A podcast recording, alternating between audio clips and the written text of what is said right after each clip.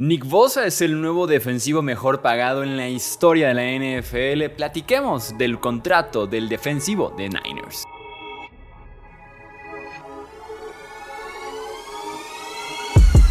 Hablemos de fútbol. Hablemos de fútbol. Noticias, análisis, opinión y debate de la NFL con el estilo de Hablemos de fútbol.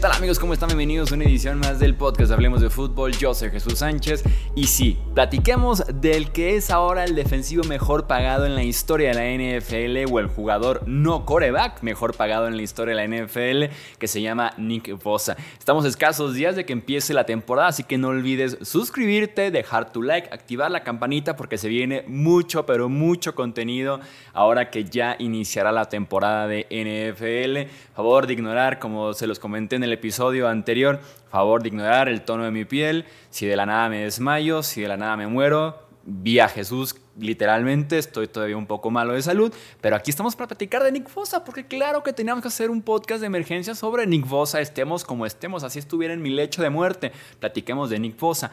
Cinco años, 170 millones de dólares con 122 millones garantizados totales. Me imagino, no hemos tenido todavía la cifra oficial, me imagino que el tema de garantizado real debe estar entre unos 80 y 90, casi llegándole probablemente a los 100 millones de dólares, así que es un contra tratazo para Nick Bosa, rango ya de algunos corebacks. Y lo que me encanta con Nick Bosa y que lo platicamos en episodios anteriores, específicamente me acuerdo mucho en el episodio de Lamar Jackson y su contrato, recientemente de Justin Herbert y su contrato, es que con 38, perdón, con 34 millones anuales, Nick Bosa pulveriza los 31.7 millones anuales que cobra Aaron Donald con los Rams de Los Ángeles.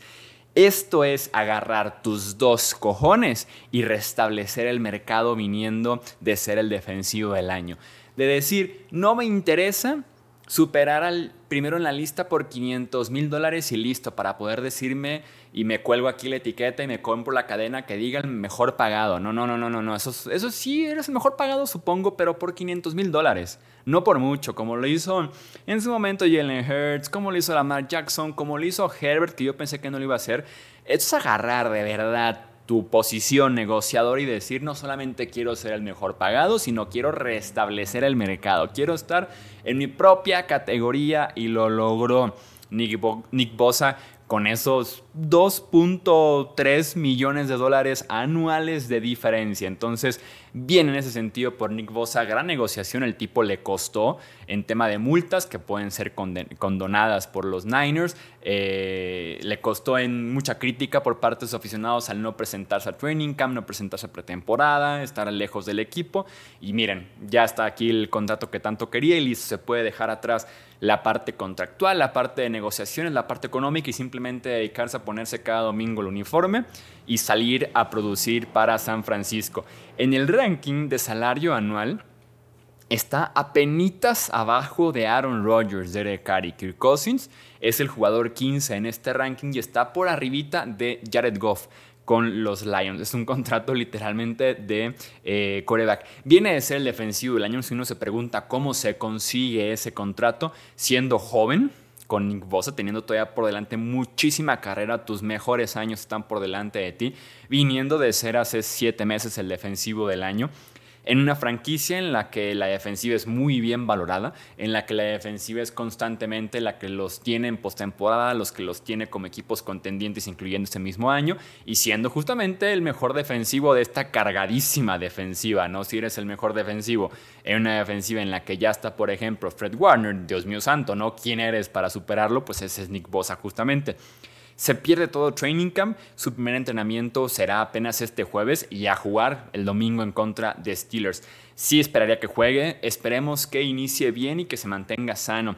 Es muy diferente entrenar por tu cuenta, por más que Bosa nos venda ahorita la idea de que me presenté y estoy en la mejor forma física de mi vida, todo está bien es muy diferente. El estar, sí, en la mejor forma física de tu vida, en un gimnasio, en un campo, por tu cuenta, con entrenador personal, con un otro que te puede estar ahí apoyando, es muy diferente estar entrenando con otros linieros defensivos, ciertos, ciertos drills ciertos ejercicios solamente que puedes hacer en equipo contra otros tackles ofensivos en prácticas conjuntas, algunos snaps de pretemporada, entonces sí es muy diferente el ritmo, esperemos que en ese sentido eh, velocidad, desgaste, intensidad es muy diferente, que Bosa encaje bien, que esté listo para jugar. Y es un tipo que está probadísimo, entonces no me sorprendería que para decir aquí estoy, ya llegué, mi nuevo contrato lo vale cada centavo, se mande una o dos capturas en contra de los tackles ofensivos de Steelers, ¿no? Pobrecitos, pasaron en un día de no enfrentar a Nick Bosa, probablemente al mejor defensivo de la liga o uno de los mejores defensivos de la liga, así tener que verlo este domingo. Yo creo que a partir de hoy no vermen igual los tackles ofensivos de los Steelers. San Francisco le paga a la posición que yo consideraría más, más valiosa, la defensiva, junto a la de cornerback. Si tuviera que elegir, literalmente yo pondría 1A, 1B. Entre qué es más valioso la defensiva, cuál debería ser en ese sentido el mejor pagado, yo estaría entre pass rusher y cornerback. Me parece mismo valor en ese, en ese aspecto. Rompe el mercado, San Francisco con un tipo que lo vale. En ese sentido siempre he hablado yo de precedentes, de no hacerlo porque después te lo van a pedir otros y demás. Es Nick Bosa, aquí no existen precedentes. Cuando cualquier otro llegue a negociar con San Francisco con las mismas credenciales, lo veremos, pero nadie tiene actualmente esas credenciales que Nick Bosa presenta. Y aparte puedes darte el lujo de tener a un tipo tan bien pagado como Fred Warner, como Ari Armstead, como Nick Bosa, la ofensiva Divo Samuel, Trent Williams, cuando tu coreback te cobrará 2.95 millones de dólares en los siguientes tres años, que es el acuerdo que tiene Brock con San Francisco. Entonces, te da muchísima flexibilidad y te da la opción de una ventana completamente abierta para poder invertir en otras posiciones, rodear bien a tu coreback, aprovecharte del glitch que existe por ahí con ese contrato tan barato y poder aspirar a un título teniendo tu coreback en un contrato todavía de novato, de rookie. Entonces, bien por San Francisco, lo que sea que estuviera pidiendo Nick Bosa lo merecía, incluso estableciendo si el mercado otra vez, sin duda alguna yo lo hubiera pagado si hubiera sido ellos, porque claramente son un mejor equipo cuando Nick Bosa está en el campo. ¿Qué opinas tú de la extensión de contrato, mega extensión de contrato que firmó Bosa con San Francisco? Te leo aquí abajo en Se viene contenido, se vienen Power Rankings, se vienen los picks. ¿Quién diría ya tan rápido los picks? Eh, de semana 1, así que suscríbete y atento aquí al canal. Esto es Hablemos de Fútbol, yo soy Jesús Sánchez, hasta la próxima.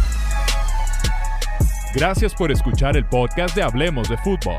Para más, no olvides seguirnos en redes sociales y visitar hablemosdefutbol.com.